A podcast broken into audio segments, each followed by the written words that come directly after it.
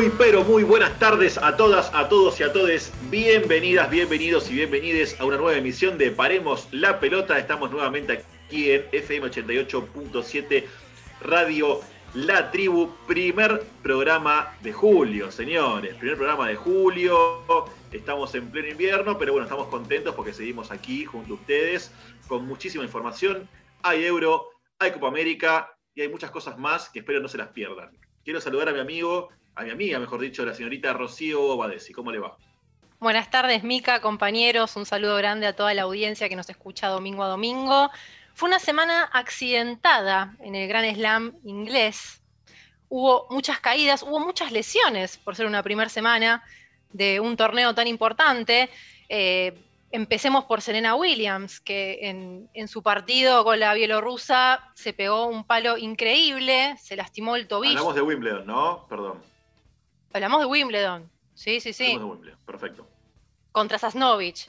Eh, se torció el tobillo de una manera descomunal por un resbalón, eh, salió llorando de la pista, no sé cuánto tiempo tendrá de recuperación, eso es un poco preocupante porque con 39 años sabemos que se demora eh, el proceso de curación de, de, todo tipo de lesión, ojalá sea muy breve. Y también le pasó a Adrián Manarino contra Roger Federer, otro resbalón, la rodilla se le complicó y tampoco pudo continuar su juego. Hubo muchas críticas de parte de los jugadores durante toda la semana porque está mucho más resbaladizo el césped que en otras ocasiones. Tiene que ver con la lluvia, que arrancó el torneo con, la llovizna quizás un poco más fuerte de lo habitual, y también con el tema de cerrar el techo, que eso genera más humedad y se hace todavía más peligroso el juego. Así que bueno, esperemos que para la segunda semana se acomoden un poco las cosas y ya no sea tan accidentado este torneo.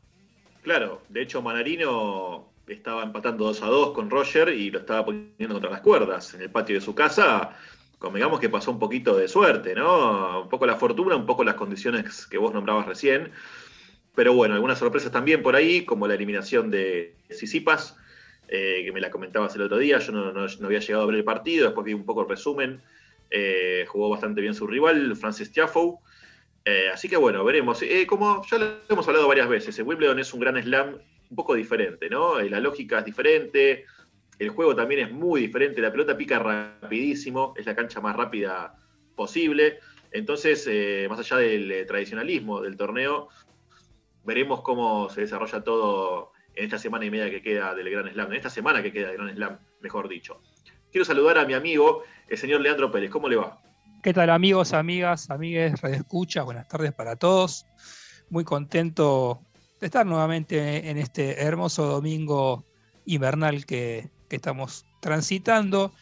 Eh, la particular una semana bastante, en lo particular contento, en realidad eh, puedo volver a retornar eh, a entrenar a, ese hermoso deporte que, que hace unos años practico, que es el boxeo. Por suerte, algunos clubes de barrios ya se van o ya pueden ser eh, reabiertos nuevamente para cumplir ese rol deportivo y también social que tienen los clubes, eh, podríamos decir, no hegemónicos a nivel eh, porteño. Los clubes de barrio, como siempre recalcamos nosotros, cumplen dos funciones, una deportiva, una de contención social y me, parece que es muy positivo que los clubes puedan volver a retornar con sus actividades diarias. También lo referido al básquetbol, que es otra de mis pasiones, ya tenemos un finalista de, la final de la NBA, los Phoenix Suns. Ha llegado a las finales después de casi 30 años. La última vez que había llegado esa franquicia a la final de la liga más importante del mundo había sido en 1993, cuando pierden con los Bulls de Michael Jordan. Y esperando el comienzo de, estos siete partidos que son el, el culmine y el clímax de una temporada bastante particular por el COVID, pero que bueno, pese a haber arrancado sin público, hoy en día vemos en los estadios sin cuidados, ¿no? Sin respetar ningún tipo de cuidado de parte de la afición, vemos que los, los estadios están llenos y también es un poco una especie de, luz al final de camino, esperando que en algún momento en nuestro país podamos volver eh, quienes somos asidos asistentes a espectáculos deportivos, poder volver a, experimentar esa sensación hermosa que es estar dentro de un, estadio o una cancha. Ojalá, Lean, sinceramente es el deseo de todos. Eh, creo que una, una de las faltas más grandes es justamente esa, ¿no? Yo la verdad no soy asiduo espectador, eh, por lo menos en estadios, soy más lo que se llama hincha de televisor, no voy a ser hipócrita, pero digo, incluso uno cuando ve un partido por televisión falta ese color y ese calor que le ponen los hinchas, ¿no? A, los grandes eventos, ya sea, bueno, de fútbol, que es lo que, lo que más consumimos todos, pero bueno, en cualquier deporte creo que se hace sentir esa falta de, ser humano, ¿no? Y bueno, imagino para, para vos, para Ale también, que, es este un, simpatizante, un hincha de Vélez que suele ir a la cancha, que va seguido, eh, ese esa falta interna, ¿no? Esa ansiedad por, ir a tu equipo se debe sentir muy fuerte. Ya vamos un año y medio de ausencias. Así que bueno, esperemos que, se pueda volver sin menospreciar y, sin dejar de, destacar lo que vos decías, ¿no? El hecho de los clubes de barrio que de a poquito están empezando a reactivarse y, este, y que creo que yo, yo creo que, a ver, paulatinamente va, va, a ir, eh, va a ir creciendo esto. El tema es no confiarse como decías vos con la cuestión de la NBA, que hay mucha gente concentrada en el lugar, como si fuera la época normal, y convengamos que, bueno, están eh, circulando por el mundo nuevas variedades del COVID, como la Delta, que son mucho más peligrosas, que son mucho más silenciosas. Hoy estaba leyendo que, por ejemplo, no, quizás no se manifiesta este, de forma, en forma de congestión o fiebre, quizás directamente te afecta el pulmón incluso te puede llegar a dar negativo el test. Esto no es para alarmar ni para generar pánico, sino para estar atentos simplemente, ¿no? Para no dormirse en los laureles, como quien dice, y bueno, eh, seguir eh, cuidándose, básicamente. Así que bueno, esperemos que vuelvan los públicos a todos lados, que abran todos los clubes, eh, esperemos volver a ser como alguna vez fuimos. Hablando de el hincha de Vélez, quiero saludar a él, al picante, al señor Alexis Fedobría. ¿Cómo le va? ¿Qué tal amigos? Mica, Radio Escuchas. Eh, bien, muy bien. Yendo a, los dos temas que tocó Lea antes, em, eh, con respecto al tema de, los estadios y, del público y, de que vuelva la alegría a, las canchas, hay que tener bastante cuidado, porque eh, hace unos días alertó la OMS que los picos que se dieron en Europa, los nuevos picos de contagio, fueron en los lugares donde fueron los partidos con bastante público. Dícese Budapest, eh, Londres, eh, creo que es eh, Glasgow, Glasgow, Escocia. Así que hay que tener bastante cuidado con el tema de la vuelta del público. Ojalá podamos volver todos, pero extremando la, mayor cantidad de cuidado y sabemos que acá eh, no somos muy responsables, así que eh, me parece que vamos a tardar un poco en volver a, los estadios. Y, después del lado del boxeo, eh, muy feliz de ver un boxeador en, ascenso, el señor Gervonta Davis, peleó la semana pasada, ganó, ganó su título y creo perfila para uno de los mejores eh, libra por libra eh, de, los, de los ligeros. Eh, la verdad que ganó con mucha autoridad y tiene para dar bastante.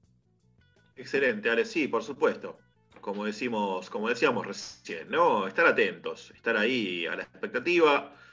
Creo que ya después de un año y medio de pandemia, el hartazgo es general. Nadie escapa a la sensación esa de de sentir quizás que esto se alarga ad infinitum, ¿no? Es como, bueno, ¿y cuando la luz al final del túnel, como decía una ex vicepresidenta, por suerte, ex vicepresidenta de la Nación? Pero bueno, hay que estar ahí, hay que estar este, tranquilo, aprovechar justamente para, ver deportes, que los hay, que lo hay, eh, y de a toneladas. Estamos justo en una época de muchos torneos de varias disciplinas, así que me parece que es el momento ideal para guardarse y mirar todo lo que se pueda mirar. Si subimos unos kilitos, bueno, no pasa nada. Eh, lo importante es lo de adentro, ¿o no? Quiero saludar a mi amigo, el señor Ignacio Solano. ¿Cómo le va, maestro? ¿Qué tal, amigos, amigas? Eh, espero que estén todos bien. Bueno, eh, un poco, quiero a todos ustedes, pero sí, lamentablemente la reapertura que se hizo en la Eurocopa está dejando sus escuelas. Estamos viendo cómo aumentan las cifras de, contagios en países como Inglaterra, Escocia y demás. Y particularmente se están dando muchos en casos masculinos, por femeninos, que bueno, mayoritariamente el personal que fue a estos eventos. Así que bueno, estamos en un periodo nuevo, nuevas cepas, pero hay que aguantar, hay que aguantar, la vacunación está llegando, esperemos que pronto estemos todos, todos vacunados. Pero bueno, a mirar un poquito de, deporte que hay. hay. Eurocopa, hay Copa América, hay NBA, hay tenis, hay, hay variados. Estoy en los Juegos Olímpicos, así que paciencia y a, a seguir aguantando y cuidándose. Así es, señor. Yo no lo podría haber dicho mejor ni ninguno de mis compañeros. Y hablando de boxeo, que lo nombraban antes, tanto Ale como, este, como Lean, me parece que es hora de ir a una de las secciones estrellas de este programa.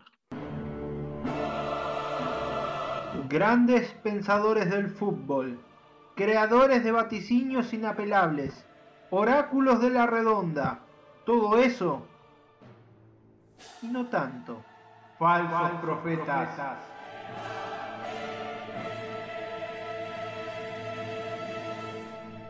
Bueno, Ale querido, ¿a quién nos trajiste hoy? Bueno, Mica, hoy te traje a un ex boxeador, eh, es el señor Luis Alberto Lazarte. Creo que para los que no están muy, eh, muy ayornados a este deporte, sea un desconocido, pero para los que, lo que vemos bastante boxeo, y más del Nacional, eh, eh, ha sido uno de los boxeadores que nos han, nos han prestado atención los sábados a la noche, más que nada. Creo que Lea lo, ha conocido bastante a este ex boxeador. Corría el año 2010, retenía su título de, ligero, su, título, perdón, retenía su título ligero y, le preguntaban cómo, cómo, cómo se tenía que comportar, cómo, se tenía que comportar ante algún, ante, ante algún problema, cómo, cómo tenía que enfrentar las cosas. No, que está mi señora embarazada, se desmayó y todos quieren que festeje. ¿Cómo voy a festejar? Sabiendo que está mi señora embarazada, hermano. Tienen que poner un poquito de cabeza. Ojalá esto sirva de consejo, lo que fui yo cuando fui pibe. Hoy en día soy un campeón del mundo y nunca voy a perder la cabeza. Y bueno, Mica, como dijo tu Sam, puede fallar. Esto no es carnaval, es la crónica de un papelón con un final anunciado realmente, el que se vivió aquel viernes en Mar del Plata, luego de una pelea donde el filipino Casimero le había dado una verdadera paliza a Luis Lazarte, un hombre que estaba en el final de su carrera, bueno, y terminó de la peor manera, mordiendo, tacleando, pegando por lo bajo, amenazando al juez y ahora suspendido de por vida, sí, de por vida por la Federación Internacional de Boxeo. Qué lástima, qué papelón, qué triste final.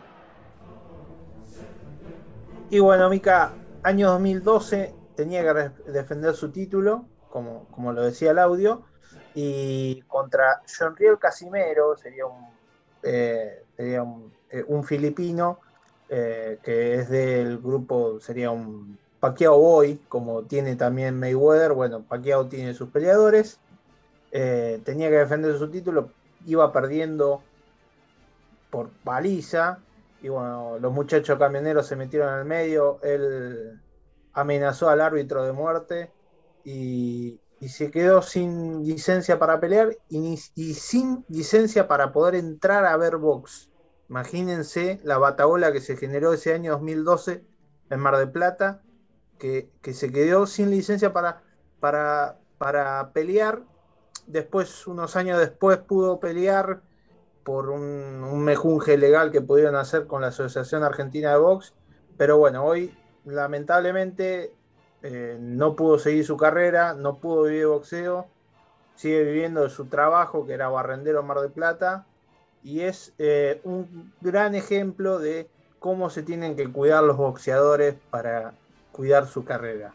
Eh, la verdad que las artes es ese ejemplo del boxeador que no supo cómo cuidar su carrera y bueno, termina como, como termina la mayoría de los boxeadores. Aquí ya pasamos ¿no? del show a este eh, al espectáculo horroroso, al horror. básicamente. Porque bueno, ya sabemos, ustedes ya saben, nuestros oyentes, los que nos siguen ya desde aquel 2018, saben que en eh, Falsos Profetas siempre, va, siempre no, pero solemos tener boxeadores porque son deportistas que se prestan para el espectáculo, es un deporte que está armado de cara al espectáculo, más allá del talento ¿no? de, los contendientes.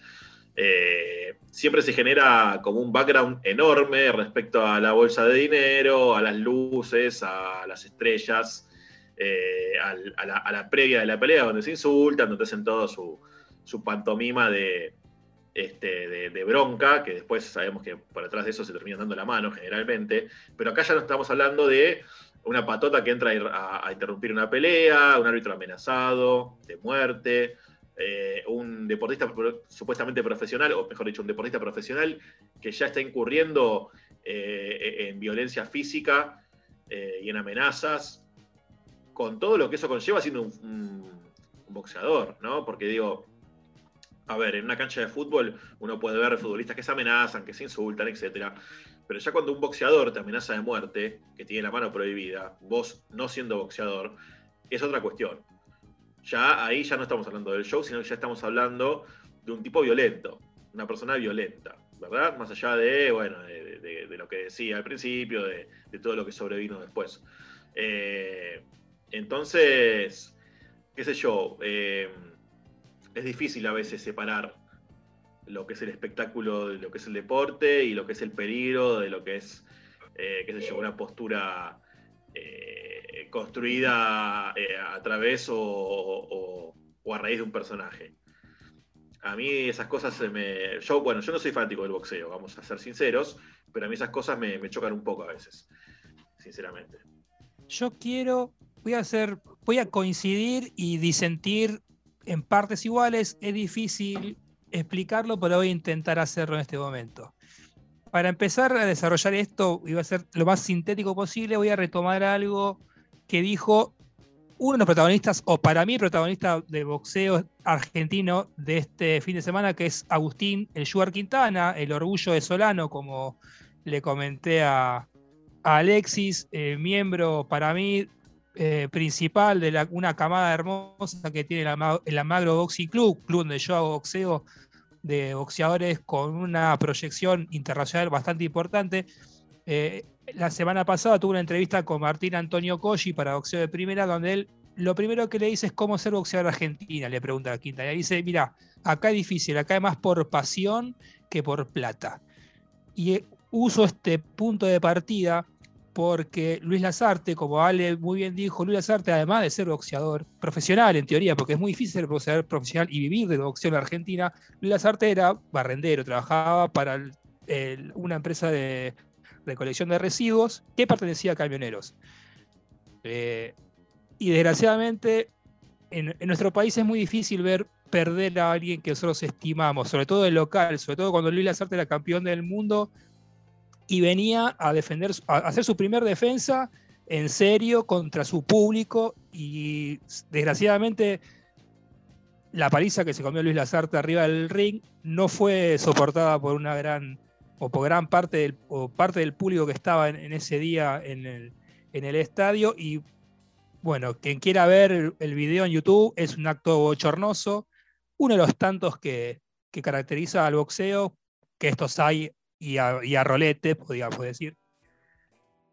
Pero es propio de la, de, la, particularidad que tiene el boxeador amateur argentino, el boxeador amateur argentino, porque amateur profesional es casi lo mismo. Eh, las bolsas en este país son muy, son muy pocas y por eso los boxeadores por lo general tienen que dividir su, como los jugadores de ascenso, dividen su, su vocación, que es el deporte, con una, una forma de ganarse la vida, como te Luis Arte, que trabajando para, para la empresa de recolección de residuos.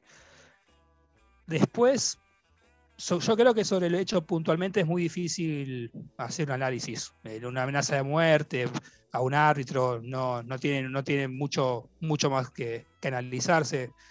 Luis Lazarte tampoco es el máximo exponente de boxeo. Quienes nos criamos viendo boxeo de chico tenemos miles de experiencias peores que la de Luis Lazarte. El Tata Valdomir, por ejemplo, eh, Lazarte es un nene de pecho al lado de lo que hizo eh, el Tata Valdomir. Pero discutamos si se quiere. la llena Barrios, para, tirar otro ejemplo. Exactamente, exactamente. Lo de las artes fue pura, pura, a ver, vamos a aclarar, fue pura exclusivamente dentro del deporte. Sí, sí. Él, lo que pasa es que ya estaba, eh, a ver, ya estaba marcado las artes. Él había perdido cuatro peleas por descalificación y una con Narváez. Así que también eso, también la Federación Internacional de Boxeo se la cobró, podría decirse. Sí, sí, y, yo me gusta esta, esto se lo, y tira la pelota, no, es un momento para discutirlo ahora, pero bueno, eh, el máximo exponente del boxeo argentino, que es Carlos Monzón, un femicida condenado a prisión, eh, hoy en día sigue siendo reivindicado. Entonces, bueno, volvamos a poner la pregunta en, el tapete, ¿no? La ponemos arriba de la mesa.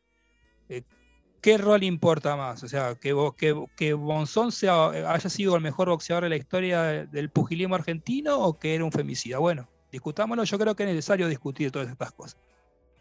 Esto y eh, la poca eh, importancia que, le que se dan a ciertas disciplinas deportivas en nuestro país. Porque acá en Argentina es todo fútbol y después el resto que sobreviva como puede. Esa es mi opinión. Sí, claro, por supuesto. Y sobre todo el box, que Argentina ha sido cuna de grandes boxeadores, de grandes campeones del mundo, ¿no? Eh, desde el femicida que vos mencionaste, que no deja de ser un femicida, este, hasta un montón de ejemplos más. Bueno, Omar Narváez, se me ocurre en este momento, en otro peso. Este, hemos tenido muchísimos campeones del mundo. Yo lo que digo es, lo, lo, que, lo que yo opino, digamos, tampoco no lo quiero contrarrestar con, casos mucho peores. Digo, eh, a ver, yo hablo de un show que se convierte en un bochorno o en un horror, pero eso no quita que Carlos Valdomir sea un violador, un abusador de menores, ni que la Guiana Barrio sea un asesino al volante, ¿no? Eh, son. Esto, digamos, dicho por la justicia, ¿eh? no estamos poniendo ningún adjetivo tirado de los pelos, ni se nos ocurrió a nosotros recién. la Guiana Barrios, recordemos, hace, no me acuerdo exactamente el año, no me acuerdo si fue 2006, 2007, más o menos, eh, iba, iba, digamos, eh, ebrio en su camioneta y eh, no se dio cuenta, va, no sé si no se dio cuenta o no le importó, hizo marcha atrás y mató a una mujer embarazada, o sea, mató a la mujer y al hijo que tenía en su interior. Y Valdomir también fue denunciado por, por abuso de un familiar, de una menor, y creo que está, hoy está cumpliendo condena, si mal, si mal no recuerdo.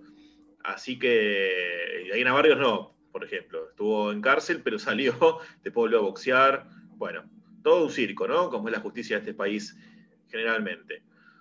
Pero bueno, queríamos tomar este caso de alguna forma, qué sé yo, desopilante, eh, para hablar de un deporte que puede ser noble, pero que a veces se convierte quizás en un arte un poco infernal.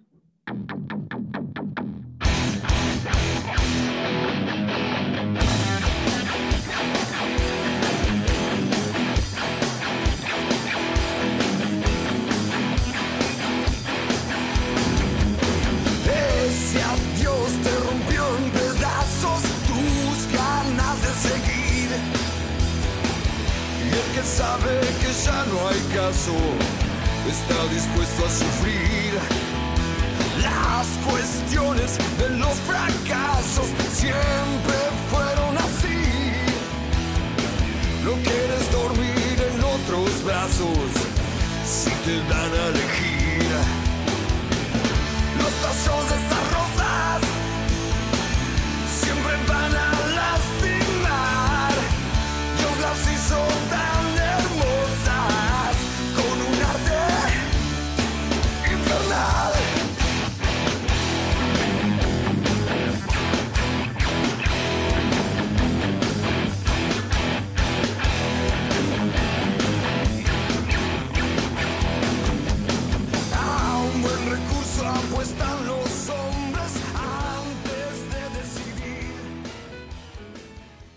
Regresamos a Paremos la Pelota, estábamos escuchando Arte Infernal de la Renga, un temazo para este domingo fresquito. Antes de seguir, queremos dejarle nuestras redes sociales para que ustedes se comuniquen con nosotros como siempre. Las redes son las siguientes, Ro.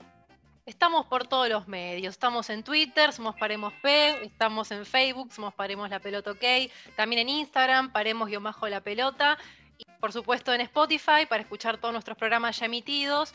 Eh, ponen Paremos la pelota, así con el nombre del programa, y le van a salir las emisiones anteriores.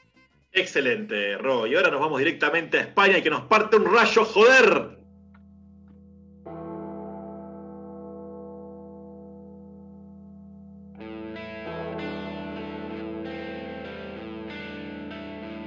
Señoras y señores, bienvenidas, bienvenidos y bienvenides a FM 88.7 Radio La Tribu. Sean muy bienvenidas, muy bienvenidos y muy bienvenides. Aparemos la pelota. Sean ustedes muy bienvenidas, muy bienvenidos, muy bienvenides a Rebeldes con Causa.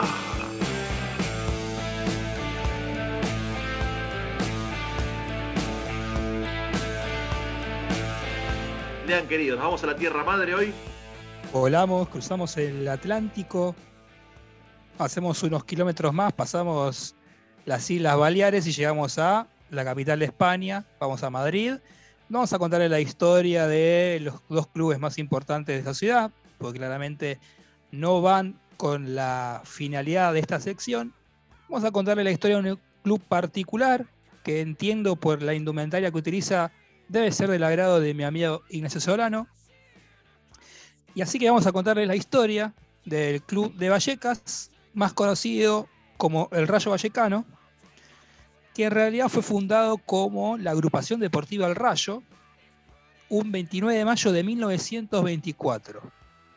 La historia cuenta que el club es fundado por un grupo de jóvenes de entre 12 y 16 años y algunos mayor edad que se juntaban a jugar al fútbol en el barrio madrileño de Puente de Vallecas. Puntualmente se juntaban, se juntaban a jugar cerca de la cancha de Prudencia Priego, mamá de Juan y de Julián Huerta, quienes a posteriori serían el primer capitán y el primer presidente de la institución respectivamente.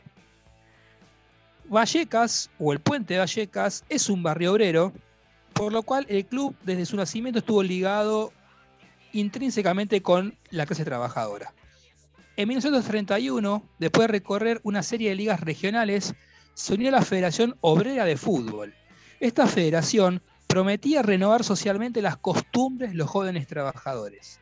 Participó de esta federación hasta 1936, cuando comenzó la Guerra Civil Española, que determinó el fin de la Segunda República y el comienzo de la, entre comillas, democracia orgánica franquista. Originalmente su uniforme era de color blanco, pero a finales de la década de los 40 firmó un convenio con el Atlético de Madrid que le obligaba a colocar en su remera algún detalle en rojo, para que no pareciera tan madridista, no tan real madridista. Pero empezando los 50, River hace una gira por Europa donde le gana al invencible Real Madrid por 4 a 3 y empata con el Atlético. En honor a ese gran equipo millonario, el Rayo decide imitar al Club Atlético River Plate y le coloca en su indumentaria la famosa franja roja que comparten tanto el equipo de Vallecas como el equipo millonario. Bueno, amigas, amigues y amigos, si quieren saber qué hace, qué hace el Rayo Vallecano, nuestro rebelde con causa, después del corte les comentamos un poco más.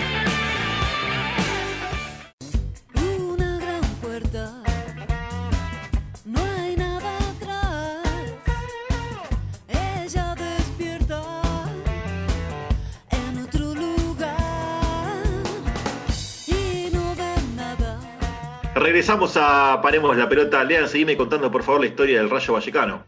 Bueno, Mica, está, nos habíamos quedado en la parte de cuando eh, Rayo Vallecano había adquirido su clásica indumentaria con la franja en honor a River Plate de aquella década de los 50.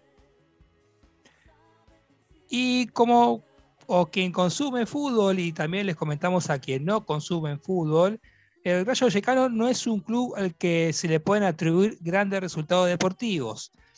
Para que se den una idea, ascendió por primera vez a la primera división en la temporada 76-77. Luego tuvo ascensos y descensos en reiteradas oportunidades. Jugó eh, varias promociones, inclusive con el Mallorca de Héctor Cooper, con el que perdió el ascenso. Y llegó a jugar en la segunda B o tercera división de España.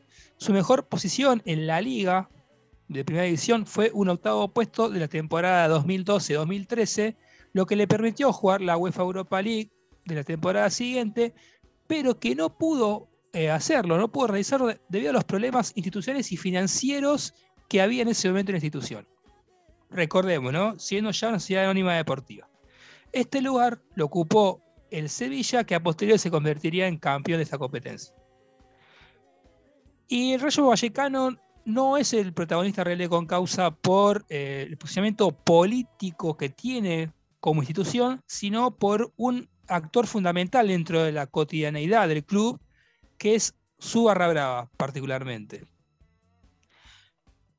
Un hecho fundamental en la, en la historia del Rayo Vallecano es cuando se transforma, como mencionamos anteriormente, en el año 1991 en una sociedad anónima deportiva.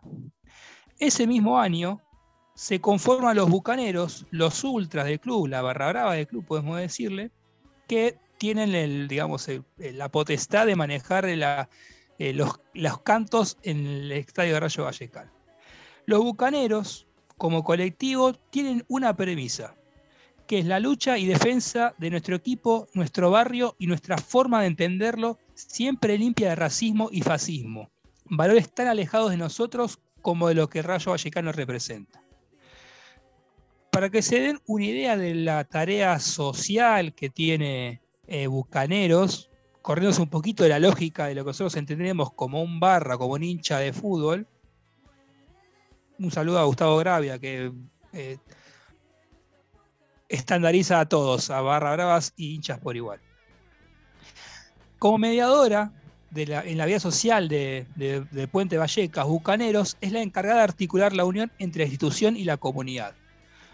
Los bucaneros fueron, por ejemplo, eh, eh, fueron los encargados de comunicarle al club cuál era la situación de doña Carmen Martínez, una mujer de 85 años que casi pierde su vivienda cuando estalló la burbuja inmobiliaria de España.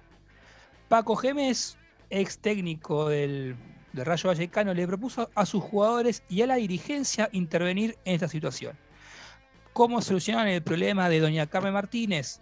La dirigencia tomó el guante del pedido de Paco Gemes y decidió donar 5 euros por cada entrada vendida en el partido y el monto total de la subasta de todas las entradas de primera fila para pagarle el alquiler a doña Carmen, incluso si hubiera sido necesario pagárselo por toda la vida el alquiler, o por lo menos hasta que se, solucione su situación legal.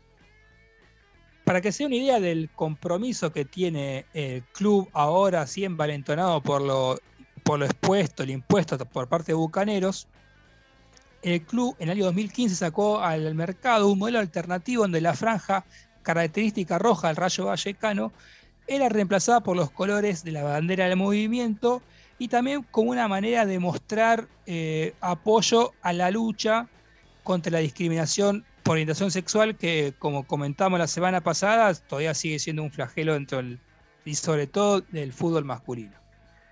Y para, para- también para demostrar el compromiso que tiene con ciertas causas el club, en la tercera equipación de ese año, el 2015, era de color rosado en alusión a la lucha contra el cáncer de mama. Para que se dé una idea, la, la concepción que tienen, eh, ahora sí un poquito más los dirigentes, pero sobre todo jugadores y los bucaneros, en solidaridad con los trabajadores, el equipo profesional de fútbol suele plegarse a las convocatorias a paros generales que llevan adelante los trabajadores españoles. Por ejemplo, en el 2010 fueron los bucaneros quienes debatieron con el cuerpo técnico los jugadores las medidas a tomar un día de paro. Para que se dé una idea, esta especie de concepción horizontal que existe el Rayo Vallecano sobre el funcionamiento diario del club, las partes llegaron a la conclusión de que ese día el entrenamiento no se iba a llevar a cabo en solidaridad con los trabajadores que se encontraban en huelga y con los hinchas que lo solicitaron y con los hinchas, perdón, que solic- solicitaron el cese de actividades. Y para ir cerrando, queremos eh, una historia que no pasó hace tantos tiempos. Había un jugador que se llamaba Soluya, que era ucraniano, eh, que, era, que fue en realidad fue comprado por el Betis y fue cedido a préstamo eh, a Rayo Vallecano. Los hinchas de Rayo Vallecano notaron en las redes sociales de este jugador ucraniano que era fascista. ¿Qué hizo el. ¿Qué hizo los bucaneros? ¿Qué hicieron los bucaneros básicamente? Bueno, empezaron a hostigarlo, sí, sí, a hostigar a este jugador, haciendo que primero se tenga que ir del club. Lo más loco es que la dirigencia del Rayo Vallecano volvió a contratarlo unos años después, y en un partido, pues, en la segunda división, los hinchas continuaron hostigando a Solú y al jugador ucraniano, y en un hecho que podemos denominar particular, por lo menos, el jugador decidió no salir a la cancha, llamó a la solidaridad de todos, los a sus, de todos sus colegas, trabajadores de, de- jugadores de fútbol, y el partido fue suspendido por el hostigamiento que los bucaneros, hostigamiento entre comillas, que los bucaneros ejercieron contra Solú y el jugador ucraniano. De mi parte, me parece que es, es- es loable y es destacable que una que, una- que un grupo de hinchas caracterizados, como suelen decir en este país, tengan un posicionamiento político y hayan, le hayan sacado la ficha a este fascista ucraniano. Eh, me parece que la actitud de los colegas eh, es propia de- del jugador de fútbol moderno, ¿no? que es una especie de, logia que se, que se defienden a, más no poder, no importa lo que haya hecho a uno de los colegas. Y me parecía un, lindo cierre para que, para que se termine de más o menos de dar un paisaje de lo que es el Rayo Vallecano. No como club, porque si hoy en día sigue siendo una sociedad anónima deportiva, eh, pero sí de la lógica que hay dentro de los, actores que participan en la vida diaria del club, que eh, va muy de la mano con lo que nosotros pregonamos eh, para el mundo deportivo, ¿no? Donde prima lo horizontal, lo solidario, donde se denuncia el fascismo, se denuncia el racismo.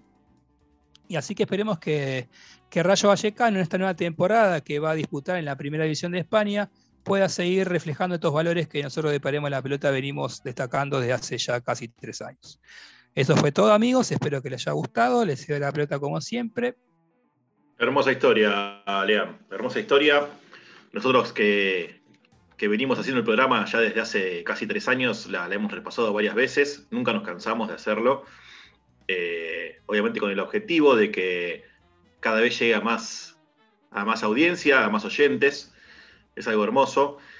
Y hablamos de Rayo Vallecano y se me vienen dos cosas a la cabeza, inmediatas, actuales. Una es los bucaneros y otros simpatizantes yendo a, limpiar el estadio después de, un acto de, Santiago Abascal, el, líder de Vox, el partido de ultraderecha español, el partido fascista pro, pro Franco de España, que dio un acto en el estadio, eh, allí en Vallecas, y bueno, la hinchada el otro día fue vestida con trajes estilo este, guerra nuclear y algunas hidrolavadoras y empezaron, empezaron a lavar el estadio porque, bueno, obviamente ahí había estado el diablo, ¿no? Había olor a azufre, como diría un expresidente venezolano que lamentablemente ya no está entre nosotros. Eh, y después, el recuerdo más inmediato, eh, dar vuelta un resultado adverso de visitante, recordemos en la última, en la última final por el ascenso, el Rayo Vallecano perdió de local 2 a 1 con Girona, fue al estadio visitante eh, yendo de punto, pero logró ganar 2 a 0 con un gol del ex Boca Oscar Trejo. Eh, quería meter este datito, déjenmelo. No sé si subamos estrella, pero bueno, por lo menos es un aspecto bastante positivo. Así que el recuerdo más inmediato es ese, es el 2 a 0 en la cancha de Girona y el Rayo Vallecano volviendo a la máxima categoría, donde su mejor actuación la tuvo en la temporada 2012-2013, llegando a un octavo lugar. La puede llegar a mejorar, quizás eh, con un poco de, de fuerza, con un buen plantel, con una buena performance deportiva, pueda llegar quizás a una copa. Pero bueno, lo importante es que llegó a primera, se mantiene en la elite y es más que nada preponderante porque visibiliza todo lo que es el rayo, ¿no? Ideológicamente, más allá de que es una sociedad anónima deportiva, como bien decía Lean, justamente por eso, digamos, la empresa Rayo Vallecano permitió que se haga un acto de, box así, en su estadio, pero eh, los bucaneros siguen siendo los bucaneros y la hinchada sigue siendo la hinchada. Así que allí seguiremos apoyándoles.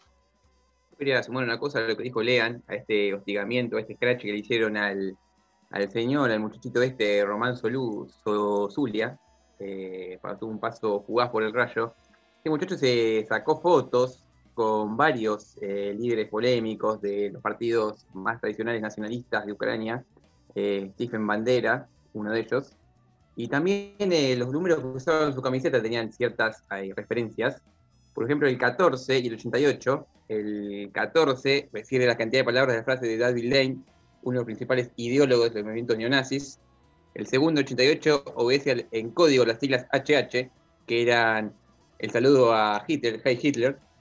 Y por último, la camiseta 18 también, que tenía un mensaje en código por la ubicación de las letras, y uno hace referencia a la A como la 1 y a la H como la 8, que son las iniciales de Adolf Hitler.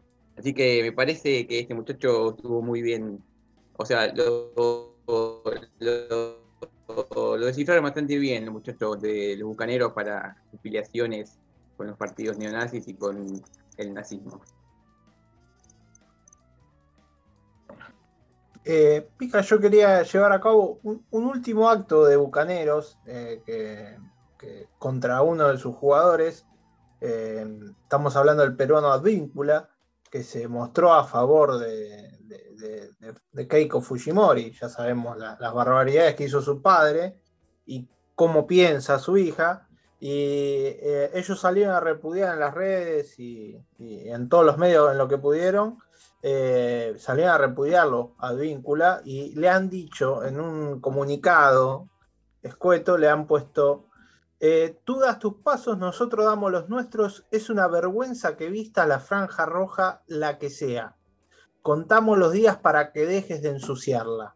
Eso es lo que le comunicaron los bucaneros al, a Víncula, uno que, ya que estamos hablando de Boca, podría ser próximo jugador de Boca.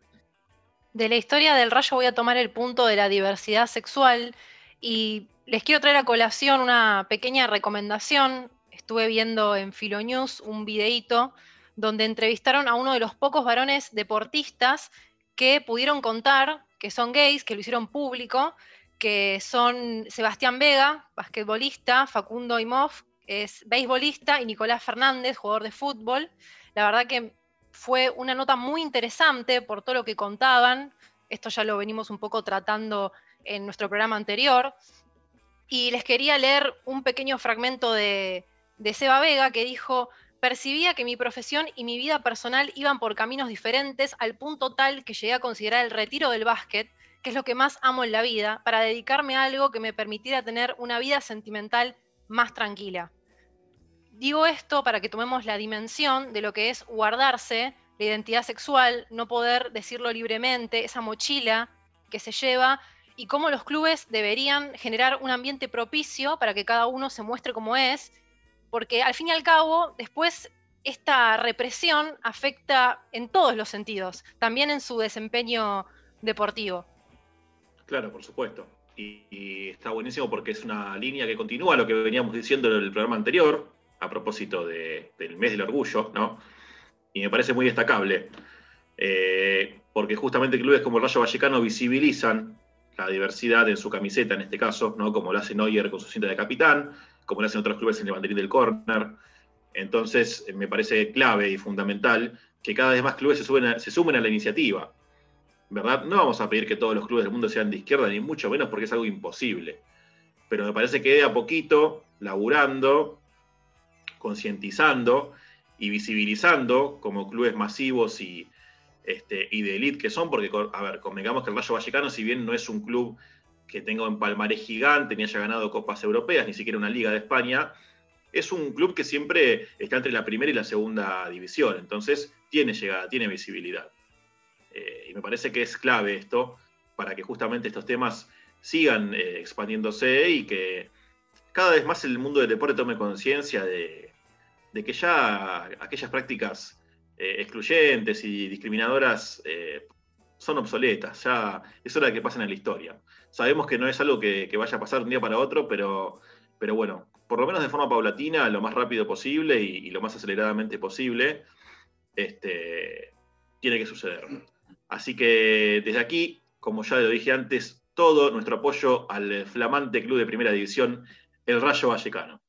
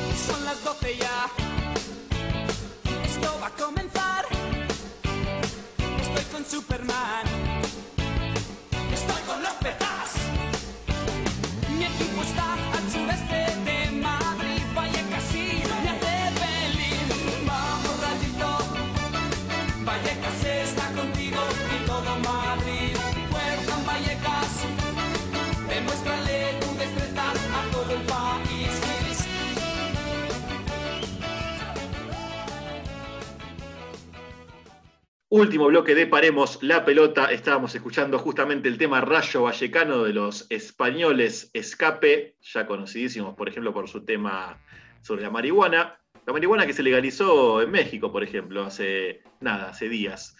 Así que bueno, aprovechamos y también metemos este, derechos individuales también aquí en, el programa. Toda la actualidad la va a contar en este momento Rocío Badesi. Voy a arrancar con básquet femenino, los 9.000 puntos de Diana Taurasi, la leyenda de Phoenix Mercury. Diana Taurasi ha hecho historia en la WNBA al convertirse en la primera jugadora que alcanza los 9.000 puntos en su carrera como profesional. En la lista de máximas anotadoras le siguen Tina Thompson con 7.488 puntos, actualmente entrenadora jefa de la Universidad de Virginia, y la retirada Tamika Catchings con 7.380 puntos. Taurasi, de 39 años, ha sido tres veces campeona de la WNBA, en dos ocasiones MVP de las finales y con el combinado nacional de Estados Unidos se ha colgado hasta cuatro medallas de oro de forma consecutiva, pudiendo ampliar su palmarés en los próximos Juegos Olímpicos de Tokio 2021. Supongo que seré feliz si alcanzo los 10.000 puntos, señaló Diana Taurasi. Ahí es cuando realmente estaré feliz y lo celebraré. Incluso podría hacer una fiesta, pero con 9.000 puntos siento que todavía hay mucho trabajo por hacer, reconoció. En sus 17 años, vistiendo la camiseta de las Mercury, atesora unos promedios de 19,6 puntos, 4 rebotes, 4,3 asistencias, una asistencia y 31 minutos en 461 encuentros oficiales, todos ellos como titular. Y sigo con motociclismo, la primera piloto argentina en una marca grande. Se trata de la mendocina Brenda Riggi, de 23 años, que fue campeona argentina, riojana y chilena de motocross femenino y debutará con el equipo Avant Honda Genuine Oil en el motocross cordobés. La cuyana charló hace unos días con Olé sobre sus sensaciones, sus proyectos, su historia y un poco más. Les voy a compartir algunos fragmentos más destacados de esa entrevista. Brenda contó, ser la primera mujer en un equipo oficial como Honda es increíble. Ahora tengo que exigirme mucho más que antes. Quiero demostrarles que realmente puedo dar esto y mucho más. Tengo que entrenar para ellos.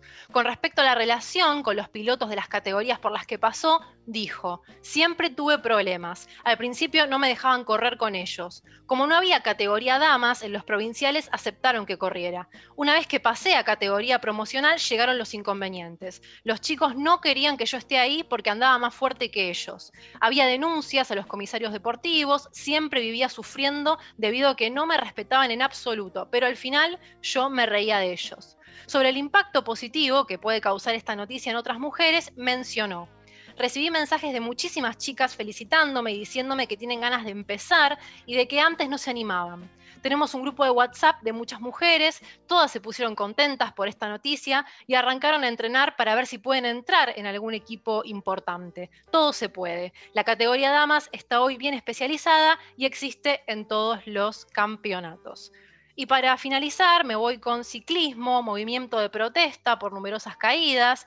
Los ciclistas que participan del Tour de France salieron a protestar el martes pasado debido a los peligros y daños que sufrieron en las últimas jornadas, donde hubo diversas caídas que terminaron en varios abandonos. Los participantes decidieron retrasar la salida por un minuto para detenerse después en el kilómetro primero de la etapa, además de presentar una nota de protesta a través del sindicato internacional.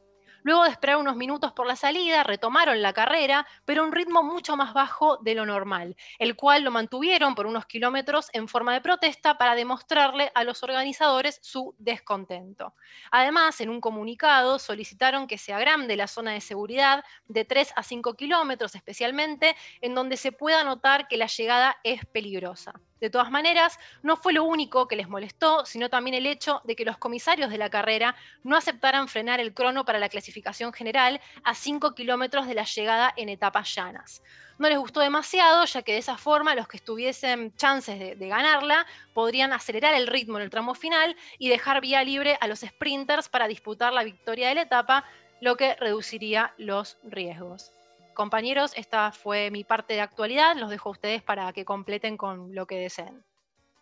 Lo que está pasando en el Tour de France, para los que no saben, el torneo de ciclismo más importante del mundo, de la historia, es desopilante, es increíble, porque el otro día, por una mujer que salió con un cartel de apoyo, hubo una caída masiva, el eh, muchacho que iba puntero, el ciclista que iba puntero, terminó retrasadísimo, una locura. Eh, es un torneo que pasa por muchas ciudades, por muchos puntos específicos y no hay cuidado, no hay controles, básicamente. O sea, la, gente puede estar al costado de, lo que es la ruta o lo que es la pista y, nadie la, bloquea. A ver, es como un Dakar, pero convengamos que el Dakar tiene la gran, gran parte de su recorrido en el desierto, entonces no hay mucha gente que pueda interceder. Acá estamos hablando de ciudad, de ciudades, básicamente. Entonces es un poco peligroso y me parece que la organización del torneo más importante del mundo del ciclismo debería tomar cartas en el asunto. Y bueno, respecto a las otras dos noticias, una maravilla la mujer eh, creciendo en el mundo del deporte. En el caso de Diana Taurasi ya es una leyenda, no es que está creciendo, sino que, digamos, eh, día a día consolida su estatus de, eh, de prócer del deporte, ¿no? La nacida en Argentina, que, que desarrolla su carrera en la WNBA hace mucho tiempo. A ver, convengamos, miren lo que es eh, el... Este, acá me están aportando un datito, ¿eh? A ver, Leandro. Perdón, perdón, Mica, no. Diana Taurasi nació en Estados Unidos, nació en Chino, California, pero Sí. vino a vivir a la Argentina, vivió un año, hija de Sí, su padre es ítalo-argentino, su madre argentina, ella vivió un año en Rosario, eh, ella igualmente se considera argentina, eh, pero ella es nacida en Estados Unidos. Eh, lo que te quería aclarar algo, una particular de Diana Taurasi, que además de ser la máxima anotadora de la historia de la, WNBA, que es la Liga de Básquet de Estados Unidos para mujeres, eh, junto a su ver, la pareja de Megan Rapinoe, eh, en este Juegos Olímpicos de Tokio están en la carrera y, yo calculo que lo van a conseguir de ser las primeras eh, jugadoras, jugadoras de básquet en obtener cinco medallas de oro. Eso no lo consiguieron ni jugadores históricos masculinos. Esto es un hecho, un acontecimiento que no, no voy a spoilear porque la verdad que no creo que suceda otra cosa, que Suber y, y Diana Taurasi logren su quinta medalla de oro olímpica, convirtiéndose en récord absoluto tanto en el básquetbol femenino como masculino. Excelente, Lean. Por supuesto que está perfecta la corrección. Estamos hablando del especialista en básquetbol, el señor Leandro Pérez, así que ya saben, nació en Estados Unidos, vivió en Argentina, en Rosario, y se considera justamente argentina, ¿no? Y está excelente. Eh, también el dato de una segura quinta medalla de oro. Esperemos que no seas un falso profeta, Lean. No te quiero quemar. Esperemos que no caigas en esa. No creo de todas formas, porque bueno, ustedes ya saben que en eh, cuestión de básquet eh, hay muchísima diferencia entre Estados Unidos y el resto del mundo. Y por supuesto también un saludo enorme y toda la banca para la motoquera, ¿no? La, nueva motoquera en el equipo de Honda. Convengamos que el mundo de los fierros es el universo machista por excelencia, así que si es buena noticia una mujer en el deporte, ni hablar si hablamos de, valga la redundancia, ni hablar si hablamos, ¿no? Ni hablar si nos referimos a automovilismo o a eh, motociclismo. Así que bueno, antes de irnos, queremos dejarles, como siempre, nuestras redes sociales para que ustedes, por supuesto, nos sugieran temas, eh, nos critiquen, digan si les gustó o no les gustó el tema que tratamos en el programa de hoy o en programas anteriores. Así que ustedes ya saben, las redes son las siguientes. Ro, Estamos en Twitter como Paremos P, en Facebook Paremos la Pelota OK, en Instagram Paremos-la la pelota y como siempre en Spotify, ahí pueden escuchar todos los programas ya emitidos y nos encuentran con el nombre del programa Paremos la Pelota. excelente. Llegamos al final de esta emisión. Gracias por estar ahí. Como siempre, ustedes ya saben, mi nombre es Micael Rico. Esto es Paremos la Pelota y la pelota a veces, a veces hay que pararla, pero siempre sigue rodando. Muy, pero muy buenas tardes.